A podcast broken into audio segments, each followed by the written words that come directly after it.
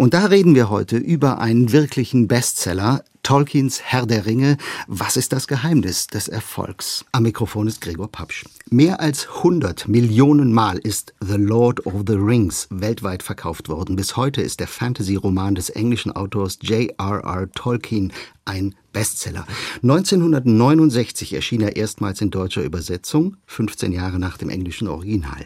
Die Geschichte vom magischen Ring, an dessen Vernichtung sich der Kampf zwischen Gut und Böse entscheidet, gilt als Inbegriff der High Fantasy. In Tolkiens Universum tummeln sich Hobbits, Zauberer, Menschen, Elben, Drachen, Zwerge, für die ihr Schöpfer eigene Sprachen und ja sogar Genealogien erfindet.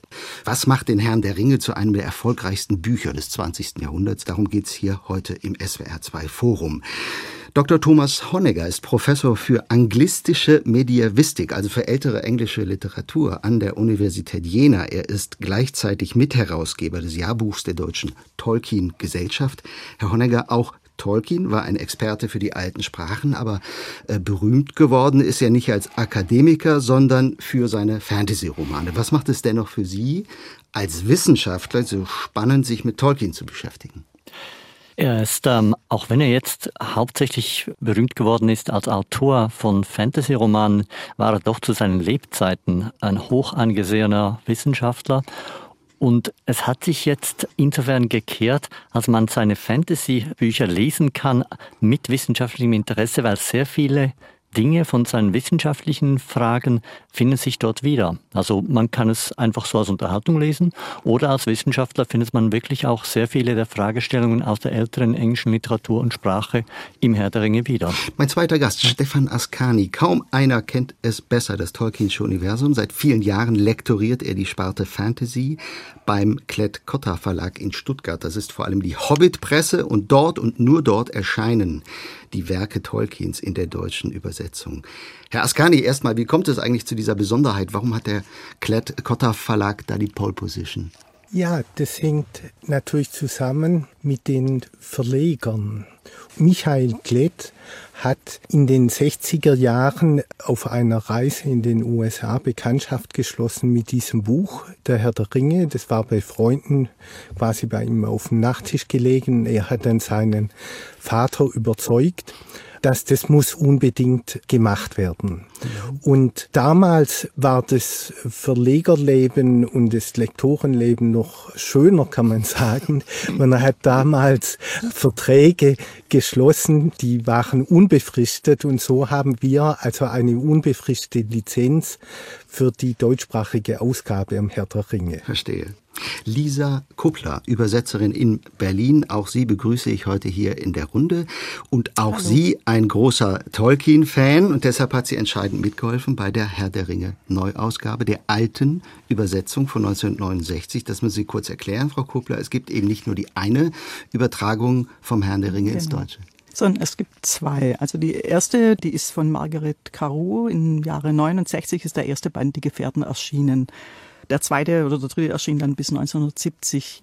Dann hat man im Jahr 2001, ich nehme stark an, der Herr Askani kann das sicher besser sagen, wegen den zu erwartenden Peter Jackson-Filmen eine neue Übersetzung in Auftrag gegeben. Äh, auch zu Recht, das Werk war 30 Jahre übersetzt und bei so großen Büchern äh, alle 30 Jahre macht man gerne eine neue Übersetzung und wurde an den Wolfgang Krege gegeben, der eine zweite, sehr andere Übersetzung des Herrn der Ringe gemacht hat.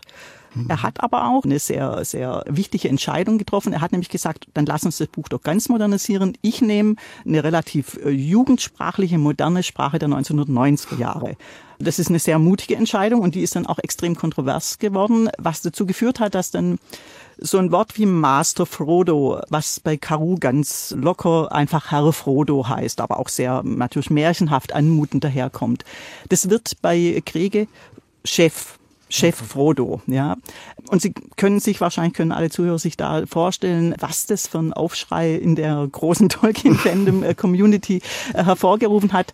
Man hat seinen Herr der Ringe ja nicht mehr gesehen und es wurde natürlich auch so ein bestimmter Bruch in der Fantasy-Welt mhm. gemacht, ja. Mhm. So, ich merke schon, wir könnten allein über das Thema der Übersetzungen ein ganz genau, eigenes Forum machen. Wir wollen aber ein bisschen aufs Buch selber schauen. Also ein Bestseller, von dem jede und jeder schon gehört hat. Viele haben ihn gelesen oder gehört oder im äh, Kino gesehen. Vor allem verbindet jeder seine eigene ganz persönliche Geschichte mit diesem Buch. 1969 auf Deutsch erschienen. Warum ist dieses Buch eigentlich so ein großer Erfolg geworden? Hängt das auch mit der Zeit zusammen, Herr Honecker? Eben der 68er Bewegung und was sagt das wiederum aus über die, na, nennen wir es Botschaft vom Herrn der Ringe? Ich glaube, es kamen zwei Sachen zusammen in den spät 60er Jahren. Es gab eine sehr billige Ausgabe, also ein Paperback in Amerika. Dadurch äh, konnten auch mehr Leute dieses Buch kaufen. Und ähm, es hat dann bei der Hippie-Bewegung und auch der Antikriegsbewegung großen Widerhall gefunden. Also es gab Slogans wie Gandalf for President oder Frodo lives. Also es wurde deutlich ein, ein Kultbuch, weil das passiert immer wieder, dass äh, sich gewisse Gruppen darin wiederfinden. Die identifizieren sich mit gewissen Situationen, die dargestellt werden, mit gewissen Problemen und sagen, das sind ja gerade wir. Am Anfang ist das passiert, Tolkien musste sich gegen die Allegorisierung während der Ring sei die Atombombe etc. Er sagt, nein, das ist es nicht. Also das war nicht meine ursprüngliche Botschaft. Also man kann es so sehen, ja, aber es ist nicht in Intention des Werks.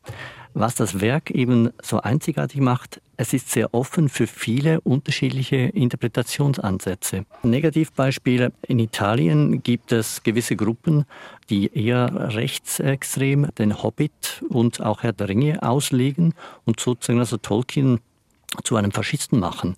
Das ist auch möglich. Man, man wundert sich wirklich, wenn man Herr der Ringe liest, wie geht das? Aber das ist möglich. Hm. Geht das, Frau Kuppler? Also kann man so viel in dieses Werk hineinlegen an Interpretationsmöglichkeiten? Ja, ich denke, man kann das schon, weil man kann ja jedes Buch auch gegen die wirkliche Message mhm. des Buches lesen. Ja, also ich verstehe schon auch, dass, dass da vielleicht Ansätze gibt. Also die Orks werden ja ganz klar als ein bisschen Anführungszeichen konstruiertes minderwertiges Leben dargestellt. Ich verstehe, wie man das machen kann. Allerdings finde ich muss man dann auch gegen den Text lesen. Also der Text hat ja eine ganz klare Botschaft von Mitleid und Mitgefühl, fast schon, schon ein Aufruf zur Empathie, dieses katholische Verständnis für den Sündner haben.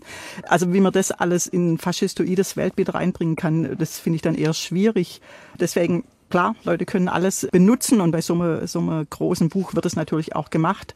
Mhm. Aber ich denke, gerade die, die, die Hippie-Bewegung der USA, das war die Counterculture, die hat da einfach in, in Buch gesehen, dass auch ihre ökologischen Ansätze, vor allem auch diese Kriegskritik, die ja im Herr der Ringe mitschwingt, die haben die da drin auf eine wunderbare, fantasievolle Art gesehen und haben dies das zu ihrem Buch gemacht. Mhm. Darf ich da schnell was noch dazufügen, gerade zur. Ökologiefrage?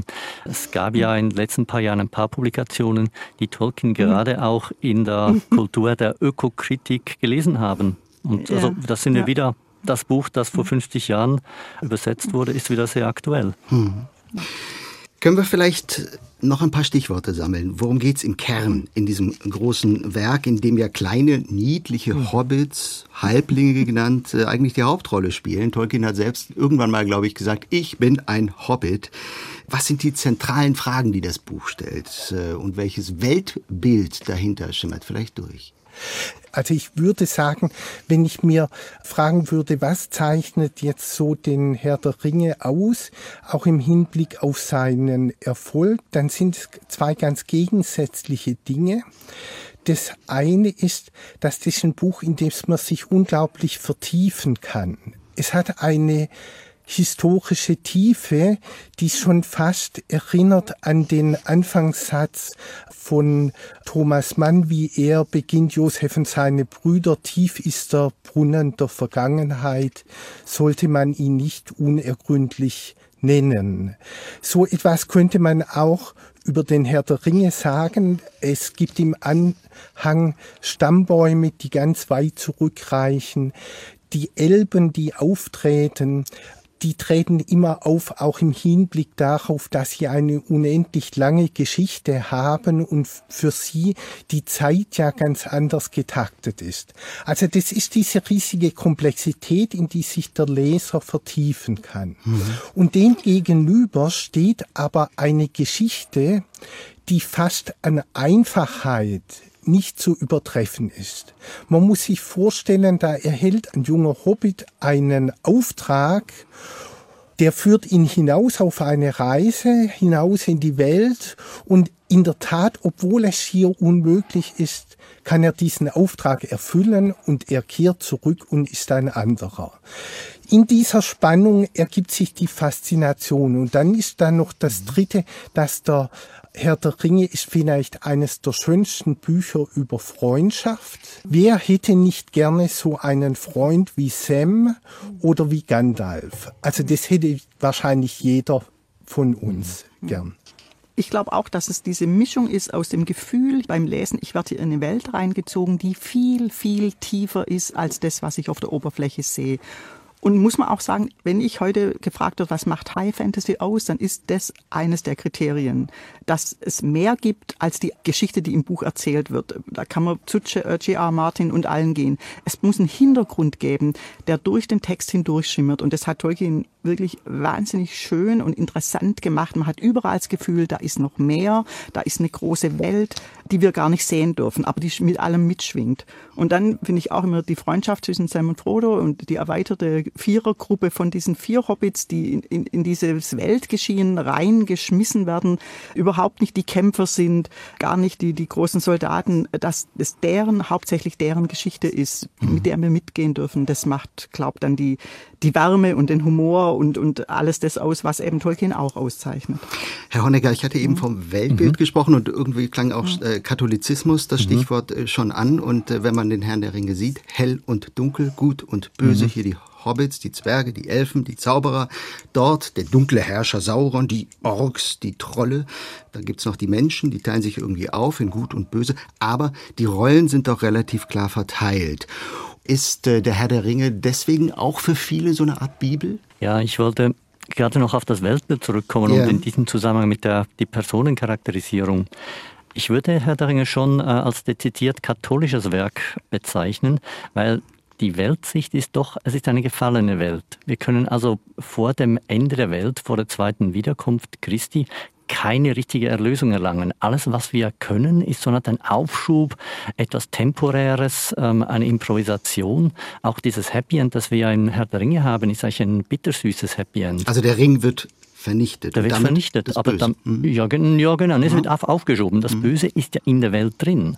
Wenn man die anderen Werke gelesen hat, dann weiß man, das Böse kann eigentlich nicht aus dieser Welt ausgemerzt werden, bis sozusagen Gott kommt und die Schöpfung wieder neu schöpft. Also das ist mhm. eine sehr christliche Sache. Also das ist sozusagen das jüngste Gericht. Mhm. Und Tolkien erwähnt es zwar nicht in seinem Werk selbst, aber das ist so tief drin. Das, deshalb kann man Herr der Ringe lesen und bekommt die Botschaft doch mit über. Und ich kenne Leute, die lesen den Herr der Ringe einmal im Jahr aus therapeutischen Zwecken sozusagen. Die sagen, ich kenne die Story natürlich auswendig, aber es tut mir gut. Und gerade dieser Effekt und natürlich auch, dass man die Hobbits als Identifikationsfiguren hat, die sind ja wie wir ein bisschen, die sind nicht sehr heroisch. Und die werden in diese heroische Welt hineingeworfen. Die haben ein paar zum Glück Weggefährten, die ihnen helfen. Aber so wird euch der Leser auch abgeholt und dann in diese Welt eingeführt. Und Sie haben schon gesagt, es ist relativ stark ähm, Schwarz-Weiß-Malerei. Es kommt ein bisschen darauf an, woher man kommt. Wenn man natürlich vom modernistischen Roman kommt, mit seinen komplexen Protagonisten, die innerlich zerrissen sind, die sich nicht eins sind, dann muss man sagen, dann ist der Herr der Ringe eine schöne Auslegeordnung. Da hat man die Guten, die vielleicht nicht ganz so Guten und die Bösen.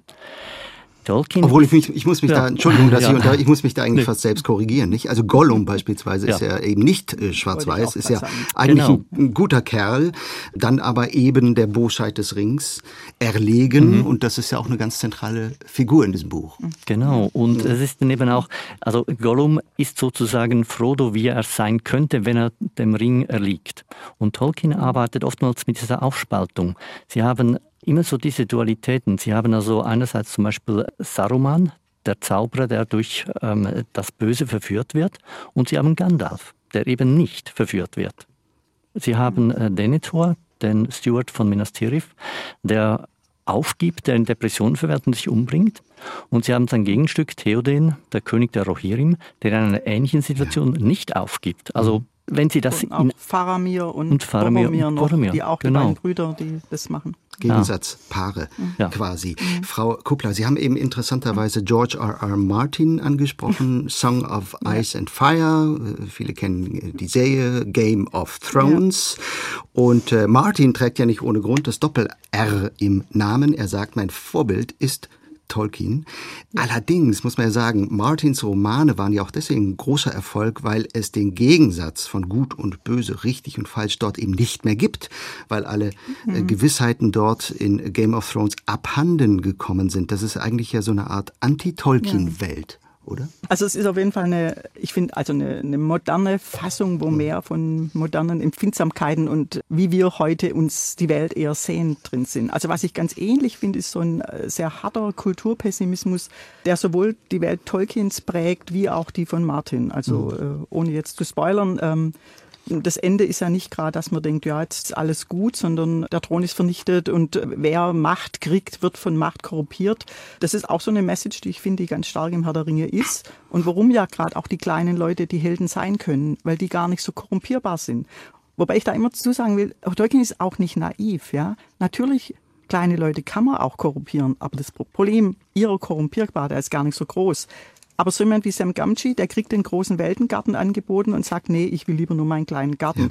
Gandalf nimmt den Ring gar nicht, weil er weiß, könnte ich der Versuchung widerstehen? Wahrscheinlich eher nicht. Ja? Mhm. Und da sind so, finde ich, Messages drin, die bei Martin äh, ganz, ganz anders, viel erwachsener oder in unserem heutigen Sinn erwachsener verhandelt werden, wo man auch viel mehr natürlich unsere Welt drin sehen kann. Ja, erwachsen ist ein gutes äh, Stichwort, ja, Herr Ascani. Stimmt, ja. Äh, der Hobbit, der Hobbit, 1937 mhm. erschienen. Das war ein Kinderbuch. Ich glaube, es ist entstanden, mhm. weil Tolkien mhm. Geschichten vom Hobbit seinen eigenen beiden Kindern erzählt hat. Aber der Herr der Ringe ist doch kein Kinderbuch mehr, oder? Obwohl es ja oft unter der Rubrik noch äh, läuft. Ist fast 20 Jahre später mhm. entstanden.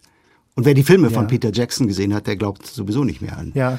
Äh, Kinderliteratur. Ja, da gibt mhm. es gibt natürlich einen gewaltigen Unterschied zwischen den Filmen und den Büchern. Mhm. Aber was Sie sagen, das wird einem ganz deutlich, wenn man den Anfang des Herr der Ringe liest, mit, dann mit den späteren Teilen vergleicht. In der Tat, den Anfang, zum Beispiel dieses Geburtstagsfest und so weiter von Bilbo, den 91. Das kann man schon noch in ein Verhältnis setzen zum Hobbit. Und Tolkien selber hat ja dazu geschrieben, dass diese Geschichte wuchs und wuchs, während er daran arbeitete. Und dann hat sie sich wie eigentlich verselbstständigt. Sie ist immer größer und auch etwas äh, schwieriger geworden, mhm. kann man sagen. Aber ja, das wollte ich aufgreifen. Äh, Tolkien, Herr Honecker, hat ja im Herrn der Ringe dann mit Mittelerde einen richtigen Kosmos erfunden. Er hat seinen Bewohnern eigene Sprachen gegeben. Mhm. All das hat er mit einer großen wissenschaftlichen Ernsthaftigkeit betrieben. Stimmt es eigentlich, mhm. dass Tolkien sich eigentlich letztlich nur für die Sprachen interessiert hat, für die er dann halt irgendwie einen erzählerischen Rahmen gebraucht hat? Also wir wissen unterdessen von den Manuskripten so, dass das etwa parallel geschehen ist. Einerseits hat er sich seit früher Kindheit immer für Sprachen interessiert, auch so Nonsenssprachen als Kind schon erfunden gehabt aber gleichzeitig auch äh, dann diese fantastischen Geschichten, diese mythologischen Geschichten und dass diese beiden dann zusammenkamen in Kontakt und wahrscheinlich schon diese, dieses Ausgehen vom Wort oder von einem Namen, der dann eine Geschichte generiert, das ist typisch Tolkien. Ich möchte das vielleicht, ja. könnte ich das am Hobbit illustrieren. Also da haben wir ja das berühmte Beispiel, er hat ähm, Examensarbeiten korrigiert und da war ein leeres Blatt und da hat er irgendwie einfach so aus einer Laune draufgeschrieben, in a hole in the ground to live the hobbit. Hobbit. Mhm. Und Hobbit wusste man damals noch nicht, was ist das? Also man konnte nicht in den Lexikoneintrag gehen, äh, Hobbit, äh, was ist das? Das war ein unbekanntes Wort. Und es gibt noch eine andere unbekannte Wortliste in der Edda, das Dwergertal. Da hat man Namen von Zwergen einfach aneinandergereiht. Also Bifur, hm. Bofur, Dain, Dan, Gandalfer und so weiter. Das waren jetzt einfach so Worte. Und die hat er dann sozusagen in einer Geschichte zusammengefügt und plötzlich weiß man, was ein Gandalfer mit einem Bifur und Bofur macht und ein Hobbit noch dazukommt und dann hat man den Hobbit. Also Sie sehen auch, einerseits ist es ein bisschen eine Spielerei, aber andererseits ist es genau aus seiner wissenschaftlichen Beschäftigung mit Sprache, Sprachen und Worten, dass solche Antworten dann kommen, wo man oftmals eben keine wissenschaftliche Antwort hat. Also mhm. wenn der Wissenschaftler Tolkien nicht weiterkommt, dann kommt ihm der Autor Tolkien zu Hilfe und sagt, na, jetzt machen wir doch mal ein Gedankenspiel. Wie könnte das sein? Mhm. Also Tolkien hat sich sehr viel mit alten Sprachen, mit alten Sagen beschäftigt. Mhm. Und deswegen, Herr Ascani, ist ja sehr auffällig, es wird wahnsinnig viel gesungen. Im Herrn der Ringe, im Hobbit, also die Musik spielt eine große Rolle. Ja, die Musik spielt in der Tat eine große Rolle. Es sind immer so Augenblicke des Reliefs, der Erleichterung, in denen mhm. gesungen wird, sowie auch vergleichbar viel gegessen wird. Also die, die, Freunde, die erholen sich immer beim Essen und das, das tut einem unmittelbar gut. Da denke ich dran, was Herr Honiger gesagt hat, dass manche das aus therapeutischen Gründen lesen. Jetzt hat die Musik aber, da habe ich irgendwie nicht äh, loslassen wollen, noch ein anderes Fundament in Tolkiens Werk. Und zwar im Silmarillion beginnt alles mit der Musik. Mhm. Da heißt das erste Kapitel die Musik der Ainur. Und es ist in der Tat so, dass die vor der Schöpfung dieser Schöpfer sich Melodien ausdenkt. Und ich kam darauf erst, als ich eine andere Geschichte gehört habe, nämlich über Goethe, der sich mal geäußert hat zum wohltemperierten Klavier von Johann Sebastian Bach und dazu gesagt hat, diese Musik sei wie wenn die ewige Natur sich vor der Schöpfung mit sich selber unterhalte. Hm. Und genau das hat eigentlich Tolkien geschrieben. Ich bin nicht sicher, ob Goethe Bach hier richtig verstanden hatte, weil Bach hat es nicht so sehr mit der ewigen Natur vor der Schöpfung, sondern der hat eher religiöser gedacht. Aber man könnte sagen, Goethe war ja vielleicht der erste Leser von Tolkien, ohne dass er es wusste. Sie hören das SWR2 Forum Tolkiens Herr der Ringe und die Frage, äh, die die Tolkien-Gemeinde seit jeher beschäftigt, ist, was im Herrn der Ringe führt auf direktem Weg zu seinem Autor. John Ronald Royal Tolkien, 1892 geboren, bei Birmingham aufgewachsen, dann Professor für alte englische Sprachen in Oxford. Ja, wie viel autobiografisches steckt in Tolkiens Mittelerde-Epos? Wie viel Gegenwart ist der Herr der Ringe womöglich eine versteckte Allegorie? Dieses Stichwort fiel vorhin schon einmal, Herr Honegger. Was lässt sich darüber konkret sagen? Also Tolkien hat sich selbst dazu schon geäußert und gemeint, ich habe keine Allegorie im eigentlichen Sinn des Wortes geschrieben. Also es ist nicht ein Schlüsselwerk. Wenn man den Schlüssel hat, dann kann man alles damit erklären und damit ist das Werk auch erklärt. Das hat er zum Glück nicht gemacht. Das wäre nämlich sehr langweilig. Mhm. Aber was er sagt, was mein Werk natürlich hat, und das sagt er jetzt nicht er, das sage ich, es hat Archetypen drin. Man erkennt Situationen oder auch Personen, die immer wieder wiederkehren. In unterschiedlichen Anordnungen vielleicht, aber man kann dazu eine Beziehung haben. Und deshalb sind auch sehr unterschiedliche Menschen in unterschiedlichen Situationen sehen äh, den Herr der Ringe als plötzlich so einen sehr relevanten Text. Und das ist auch ein Grund, wieso er teilweise dann in gewissen Ländern verboten wurde, weil die Herrschenden haben äh, ein ungutes Gefühl, wenn plötzlich Leute so ein Buch lesen, das kann ein gewisses Potenzial haben. Also ist ein gefährliches Buch, muss man sagen. Ich habe gerade an diese Szenen ganz am Schluss gedacht, die wir leider in der Verfilmung nicht mhm. sehen, weil ja die Verfilmung da auch anders ist. Da wird ja am Ende ist das Shire quasi wie es vorher war, was ich immer sehr schade finde, weil das ist, finde ich, so ein bisschen entgegen dem, mhm. was, was Tolkien eigentlich wollte, weil im Buch ist das Shire ja von Saruman besetzt mit seinen Schergen da. Und es gibt wirklich einen Aufstand der Hobbits, die mit den äh, Knüppeln und den Schwertern dastehen. Die vier Hobbits, die weg waren, sind ausgebildete Soldaten inzwischen in Anführungszeichen und, und können den Aufstand helfen. Dieses äh, der Krieg kommt heim zu Frodo, Sam und Pippin und Mary, die gerade einen ganz großen Krieg erlebt haben. Das finde ich immer so, das macht dieses Ende nochmal viel stärker, aber ist natürlich auch die Kraft, die mhm. dieses Buch hat, dass es einem nochmal sagt, äh, man kann diesen ganzen Sachen nicht entkommen Deswegen, wer Tolkien für naiv hält oder immer nur sagt, er würde so ein Edwardian England zelebrieren, da missversteht man ihn, glaub. Ja? Und natürlich sind da auch biografische Einflüsse drin. Also äh, es gibt natürlich, da können andere Leute mehr dazu sagen, diese ganzen Erfahrungen des Ersten Weltkriegs, wo Tolkien mit einer Gruppe von Freunden in den Krieg gezogen ist und zwei kamen zurück und die anderen waren tot Für mich viel eindrücklicher noch äh, sind die Erfahrungen im Zweiten Weltkrieg, wo er äh, so Nachtwache in London gemacht hat. Und da gibt es eine wunderschöne Passage in den Briefen, wo er sagt, ich habe den Mond angeguckt und dann äh, überarbeitet er seine Kapitel und versucht, den Mondlauf im Herr der Ringe richtig zu kriegen. Da sehe ich eher die Verbindung zwischen, zwischen einer wirklichen Biografie in dieser Situation, man steht in London und guckt, ob da die Angriffe kommen und gleichzeitig ist da dieser Philologe, dieser, dieser Universitätsprofessor und überlegt sich, wie er den Mondlauf mhm. richtig hinkriegt. Mhm. Also das finde ich, da sehe ich viel mehr den biografischen Bezug. Aber so sieht man auch, wie Literatur entsteht. Ja. Ich glaube auch, was lange ja, ja gar nicht ja, so berücksichtigt worden war, dass äh, Tolkien 1916 im Ersten Weltkrieg in der Schlacht an der Somme gekämpft hat einer der blutigsten des gesamten Kriegs. Er hat nicht in vorderster Reihe gekämpft, aber direkt dahinter.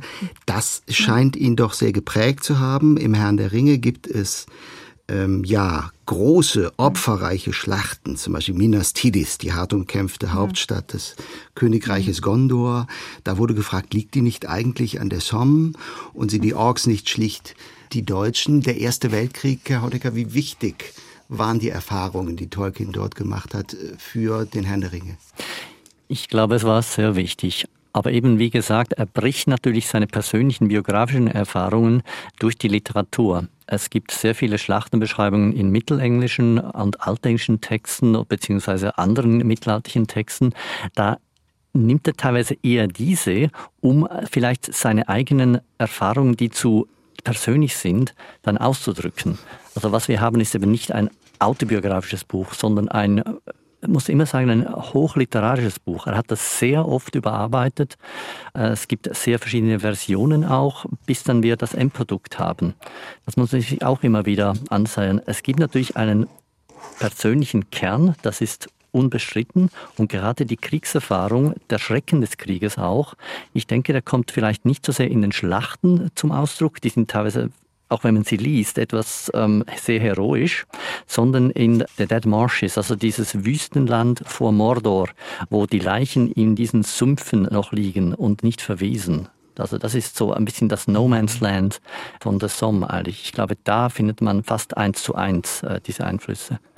Herr Ascani, wie ergeht es eigentlich Ihnen? Die meisten haben ja ein ganz bestimmtes Bild von Tolkien. Das ist der ja eigenbrötlerische, skurrile, kauzig liebevolle Familienvater, der lustige Sprachen erfindet. Das passt so gar nicht zu dem, was Herr Honecker gerade gesagt hat. Ein Buch, das auch von den Erfahrungen im Ersten Weltkrieg handelt. Wie kommt es denn eigentlich Ihrer Meinung nach, oder ärgert Sie das als langjähriger Lektor, der für die Tolkien-Werke zuständig ist, dass Tolkien als Schriftsteller und vielleicht auch als Akademiker bis heute nicht so richtig in der literarischen Welt ernst genommen wird? Ja, man kann sogar sagen, dass er selber darauf einmal reagiert hat. Es gab zum Beispiel nach Erscheinen des Herr der Ringe auch in der englischen Presse wie Artikel, die quasi in die Richtung gingen, hoffentlich verschwindet dieses Buch bald wieder und hat nicht so viele Leser. Mhm. Und Tolkien hat sich einmal in eine Parallele gesetzt mit dem Dichter des Beowulf, der auch nicht so anerkannt war literarisch. Und da ist man dann natürlich schon äh, wieder erhoben, wenn man sich, das war sehr geschickt, wie er das macht. Gleichzeitig denke ich, dass Tolkien, wenn wir überlegen, wie erfolgreich sein Werk ist, er hat auch enorm davon profitiert, dass er immer unterschätzt wurde. Also Tolkien ist sicher einer der am stärksten literarisch unterschätzten Autoren und deshalb hält sich sein Werk immer lebendig, weil man ja zurückgeht und es liest und dann entdeckt man, ah nein, da ist ja doch viel mehr dran. Ja, also das kann auch ein großer Vorteil sein, wenn man unterschätzt wird. Mhm. Daneben teile ich mich, mir hat sehr imponiert, wie Herr Honegger gerade erzählt hat, wie Tolkien den ersten Satz des Hobbit aufgeschrieben hat. Und es hängt auch damit zusammen, in Tolkiens Werk, da drückt sich aus ein enormer Spieltrieb, den ich auch in ein Verhältnis setzen würde dazu, dass er grundsätzlich so begabt war.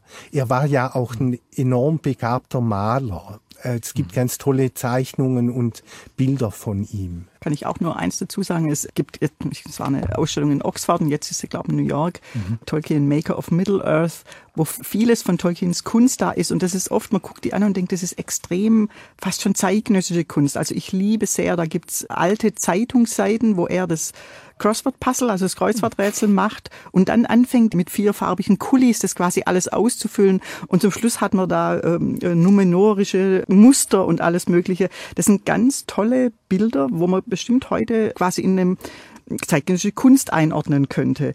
Und äh, so war er eben in vieler Hinsicht einfach so ein sehr kreativer Mensch, ja. Auch wie er also ich unterrichte ja auch Creative Writing und es ist immer sehr schwer, an die Autoren ranzukriegen, dass man spielerisch sein muss, dass äh, das äh, aus ich habe hier einen Plan und ich schreibe das runter und dann wird es ein tolles Buch. So kann niemand ein Buch schreiben, sondern es muss eine Liebe zu Worten da sein und es muss eine Liebe zum Ausprobieren und zum Experiment da sein. Und auch vor allem, wenn man die kleineren Bücher von Tolkien ja noch anguckt, merkt man, die entstehen aus einer hier ist ein Gedanke und dem folge ich jetzt mal, ja. Oder hier ist dieser Satz, uh, in a hole there was a hobbit, ja. Und dann mache ich eine Riesengeschichte draus.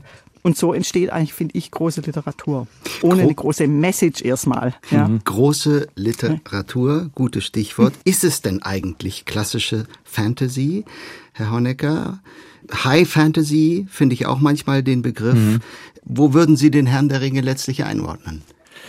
Das ist schwierig und doch wieder leicht. Ähm, Herr Ascani hat das Wort, also den Terminus des unterschätzten Autors geprägt. Der ist sehr schön. Tolkien schreibt eben in einer Tradition, die 1950 nicht mehr so präsent war. Was wir haben, sind in der literarischen Szene die Modernisten und äh, andere äh, Phänomene, aber wir haben nicht mehr, sagen wir, diese viktorianischen Abenteuerromane und so weiter. Die existieren zwar immer noch, aber die sind subliterarisch. Es sind nicht mehr auf äh, dem Radar der Literaturkritiker. Und die gehen äh, ihrerseits wieder zurück auf ältere narrative Strukturen. Man kann vielleicht sagen, ursprünglich dann zu den mittelenglischen Romanzen oder zu den Romanzentraditionen oder zu den Chansons de Geste. Dass wir also hier eine sehr alte Tradition haben, die vielleicht jetzt in dieser Zeit, als Tolkien sein Werk schrieb, nicht mehr so anerkannt worden war von der universitären akademischen Kritik. Und Tolkien aber hat sich darüber nicht geschert, sondern hat einfach sein Werk geschrieben, so wie er es schreiben würde, wenn er ein Buch schreibt, das er lesen möchte. Also hat wirklich das, was Frau Kuppel gesagt hat, hat vielleicht seinen eigenen Neigungen ist er nachgegangen und nicht nach Schema F. Und dadurch hat er sich auch überhaupt nicht darum gekümmert, was schreibe ich überhaupt für ein Genre und hat mehr oder weniger deshalb einen Prototypen eines neuen Genres geschaffen. Und alle anderen ähm, haben sich nachher an Tolkien orientiert, muss man sagen, positiv oder negativ. Entweder haben sie ihn geliebt oder gehasst. Aber um Tolkien kann man nicht rum. Und das gab dann auch so diese etwas ähm, skurrile Sache, dass wir immer diese Trilogien haben, also immer drei Bücher sehr oft. Tolkien hat ja eigentlich sechs Bücher geschrieben, er wollte sie als sechs Bände publiziert haben beziehungsweise einer und hat gesagt, da sind eigentlich sechs Bücher drin. Und dann hat der Verleger gesagt, also so ein langes Buch ist zu teuer, das kauft uns niemand. Wir machen drei draus, obwohl es eigentlich sechs sind. Und da hat Tolkien gesagt, gut, von mir aus. Und dann haben wir die Geburt der Fantasy-Trilogie. Also vieles, was Tolkien gemacht hat, ist einfach äh, prototypisch geworden für die Nachahmer dann. Und damit leben wir immer noch. Frau Kuppler, welche Bedeutung hat der Herr der Ringe für die Fantasy-Literatur? Es ist der Ursprungstext, würde ich mhm. mal sagen. Also mit all den Hintergründen, die der, die der Herr Honecker gerade aufgezählt hat, äh, auch noch als weiterer Hintergrund, wie das Tolkien wahrscheinlich mehr verstehen wird, das Märchen, die Fairy mhm. Tale, die Tales der Fairies. Ja, das war mhm. für ihn ja so ein zentraler Begriff. Für den Buchmarkt mag man hier mit mir widersprechen, aber ich glaube, es ist ganz klar, High Fantasy wird oft entgegengesetzt der Low Fantasy und ich glaube, man kann sehr deutlich sagen, die Low Fantasy ist eher sowas wie Harry Potter, wo eben unsere Menschenwelt auch noch da ist und es auf einer anderen Ebene eine Winkelgasse und ein Hogwarts gibt. Die High Fantasy ist eben eine geschlossene Fantasy-Welt, die halt oft diese mittelalterlichen Anmutungen, diese archaische Anmutung hat. Und für dieses Genre das ist durch Tolkien gekommen. Davor gab es das einfach nicht. Davor gab es das Märchen. Und interessanterweise wird Tolkien in den 60er Jahren, da gibt es mehrere Rezensionen, die ihn als Märchen das Buch rezensieren. Mhm. Und dann kommen natürlich solche Texte. Für Kinder ist das doch viel zu brutal, weil man das Buch gar nicht als Epos gelesen hat. Mhm. Darf ich kurz zu den mhm. Märchen zurückkommen? Er hat ja seine Vorlesung gehalten 1939 zu den Märchen, also on Fairy ja. Und hat eigentlich ja, man muss wissen, 1939, da war er voll am Schreiben des Herr der Ringe. Und dieser Text, den er damals vorgelesen, also vorgetragen hat in St. Andrews, wird jetzt sozusagen als autobiografische Reflexion gesehen. Was mache ich hier eigentlich? Was schreibe ich da? Und deshalb ist es spannend, wie der Herr Tolkien, der Akademiker, der macht eine Vorlesung an der Universität St. Andrews über Märchen, die es eigentlich gar nicht über Märchen ist. Also er, er sagt immer wieder, ähm, Andrew Lang hat das gemacht, also dieser Märcheneditor, der hat das gemacht und das ist eigentlich nicht wirklich ein Märchen, wie ich es verstehe, weil Tolkien, der Autor, ringt damit, den Herr der Ringe zu schreiben. Und was mache ich? Also deshalb ist es auch so spannend. Frau Kuppler, Sie haben da völlig recht. Er macht eigentlich ein neues Genre. Auch wenn er es vielleicht Märchen nennt, aber er definiert das Märchen neu. Also. SWR 2 Forum Tolkiens Herr der Ringe, was ist das Geheimnis des Erfolgs? Das ist unser Thema heute. Vor einigen Jahren gab es den Versuch, Tolkiens Leben fürs Kino zu verfilmen. Tolkien, so hieß der Film, handelte von den Jugendjahren des Autors bis zum Ausbruch des Ersten Weltkriegs. Die Kritiken in Großbritannien waren unterm Strich schlecht. Die Tolkien-Erben waren auch nicht begeistert. Dieser Autor, wir haben es ja angedeutet, der von sich selbst sagt, ich bin ein Hobbit, dieser Autor eignet sich offenbar nicht zur Verfilmung. Es gibt einfach kaum etwas Dramatisches in seinem Leben. ähm, ich, mir ist begegnet, er ist in seiner Kindheit mal von einer Tarantel gebissen worden. Angeblich ist daraus dann die Riesenspinne Kankra im Herrn der Ringe geworden. Das war's aber auch schon, oder? Das ist ein Autor, nein, nein, der nein, sich. Er hat noch eine lange Wanderung durch die Schweiz gemacht. Okay. Ja, die, genau. die man heute Oh, nachwandern ja, kann, wo große ja. Gewitter waren und äh, das hat sich dann alles in den Hobbit eingeschrieben. Okay. Finde ich die viel bessere Geschichte. Okay, Ich aber es glaube, ist das, ein. war, ich glaube, das war 1919. ja. Ich könnte mir denken, dass die großen Erlebnisse in Tolkiens Leben, also da ist zum Beispiel seine Frau, ich glaube, die war für ihn eines der größten Erlebnisse. Die er früh kennengelernt hat. Ich glaube schon zu Ähm, äh, ja, Schulzeiten. genau. Und dann, Die- äh, die er früh kennen später und die wieder hat- gefunden hat. Mhm. sein Leben schon etwas mitbestimmt. Aber ich könnte mir denken, dass seine großen Erlebnisse waren Literatur und über Literatur vermittelt. Und da würde ich ganz kurz noch mal anknüpfen an das, was vorher eben gesagt wurde, dass Tolkien ein ganz neues Genre geschaffen hat. Dem stimme ich zu, aber gleichzeitig meine ich, dass er jeweils ein bestimmtes Genre vor Augen hatte. Also ich würde zum Beispiel sehen, es gibt ganz viele Parallelen zwischen dem Hobbit und der Odyssee bis hin zum Heimweh, dass einer unbedingt nach Hause will und noch nicht nach Hause kann, bis hin zu dem Motiv der äh, Gastfreundschaft. Also sicher der Hobbit und der Herr der Ringe haben eine gewisse Entsprechung im griechischen Epos welches ja auch eine populäre Gattung war. Das zweite ist, was das zweite ist eigentlich das erste. Beim Silmarillion kann man auch ein Vorbild sehen in der griechischen Literatur, und zwar die äh, Theogonie von Hesiod.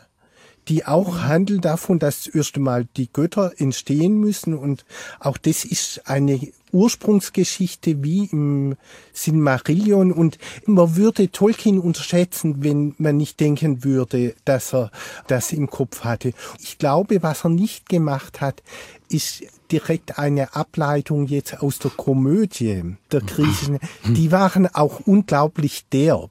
Also wenn wir die lesen, man versteht es oft gar nicht. Und sie sind doch so derb. Ich glaube, dazu war der Tolkien einfach zu fromm auch. Das hat ihm nicht Spaß gemacht, diese ganzen unanständigen Witze. Genau.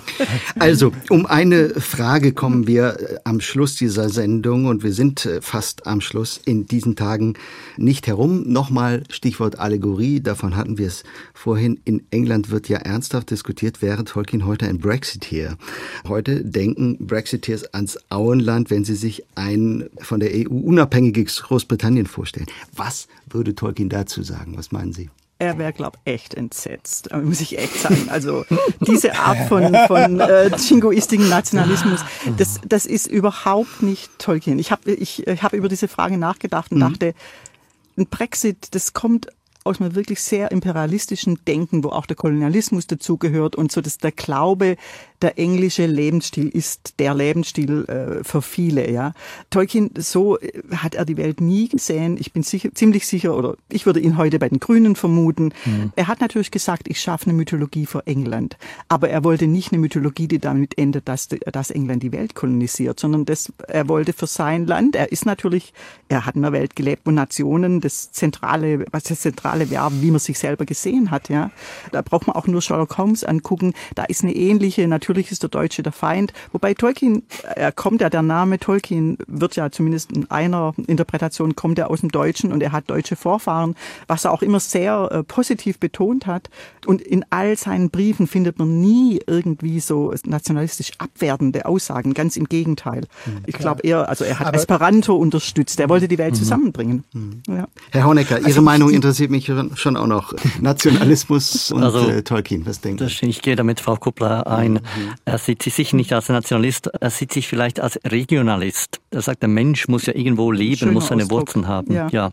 Und mhm. ähm, gegen jede Art von Imperialismus, dagegen würde er ankämpfen. Und ich glaube, die EU, die wird oftmals teilweise von den Gegnern so dargestellt, aber sie ist ja nicht so. Sie lässt ja sehr mhm. große äh, Freiheiten immer noch.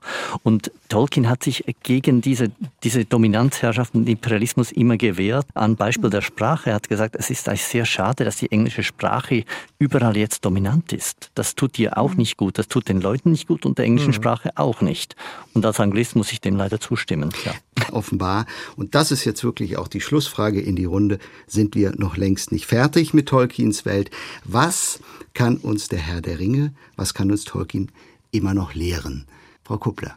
Ja, also ich finde es toll, dass es der Herr der Ringe ist, der dieses Werk geworden ist, weil der Herr der Ringe konfrontiert, glaube moderne, auch die jungen Leser immer wieder mit ganz anderen Vorstellungen der Welt. Er konfrontiert sie mit einer mittelalterlichen Welt, mit einer Märchenwelt, auch, auch wie Herr Ascani sagt, mit einer Welt, wo man wirklich noch was wusste über die griechische Antike. Und wenn das der Weg rein ist, dass sich junge Leute für Geschichte auf so eine komplexe und interessante Art interessieren, dann bin ich da total dafür. Und Tolkien, er bietet einem mit 14 eine Leseerfahrung, die toll ist, aber auch mit 56 eine Leseerfahrung und ich glaube auch mit 80 mhm. eine Leseerfahrung, die wunderbar ist und immer wieder Neues entdecken lässt. Und das ist die Kraft dieses Buches und da es Türen zu ganz, ganz tollen Welten öffnet, freue ich mich darüber, egal wie das fortgesetzt wird. Herr Askani, ganz kurz, was kann uns Tolkien noch lehren? Ja, er kann uns lehren, dass in der exemplarischen Form der Literatur gezeigt wird, dass ein junger Mann, der erlebt, was ihm aufgetragen ist, seine Abenteuer, dass der nachher nicht mehr der ist, der er vorher war. Und das ist das klassische Motiv des Bildungsromans. Und ich glaube, dass das immer weiter existieren wird und dass Tolkien eben dieses so gut vermittelt, weil es nicht so offensichtlich ist, mhm. sondern weil man kann das lesen, ohne es zu merken und hat es trotzdem. Mhm. Sehr schöner Aspekt. Herr Honegger. Ich möchte mit einem Vergleich enden. Der Herr der Ringe und das Werk Tolkiens ist wie ein Eisberg. Die Spitze, ein Zehntel, die sehen wir und das andere ist drunter. Und es ist da, wenn man nachgraben geht oder nachschauen geht. George Martin, der ja Tolkien als eines seiner Modelle nimmt, ist sich dessen bewusst und sagt, mein Werk ist ein Floß mit ein paar Eiswürfeln drauf und das sich als Eisberg ausgibt. Aber Tolkiens Werk ist wirklich der Eisberg, da ist was drunter. Tolkiens Herr der Ringe, was ist das Geheimnis des Erfolgs? Das war das Thema heute im SWR2 Forum mit der Übersetzerin Lisa Kuppler aus Berlin, dem Anglistenprofessor Thomas Honegger von der Universität Jena und dem langjährigen Lektor der Hobbit-Presse beim Verlag Klett-Cotta in Stuttgart, Stefan Ascani. Herzlichen Dank in die Runde. Danke fürs Zuhören, sagt Gregor Papsch.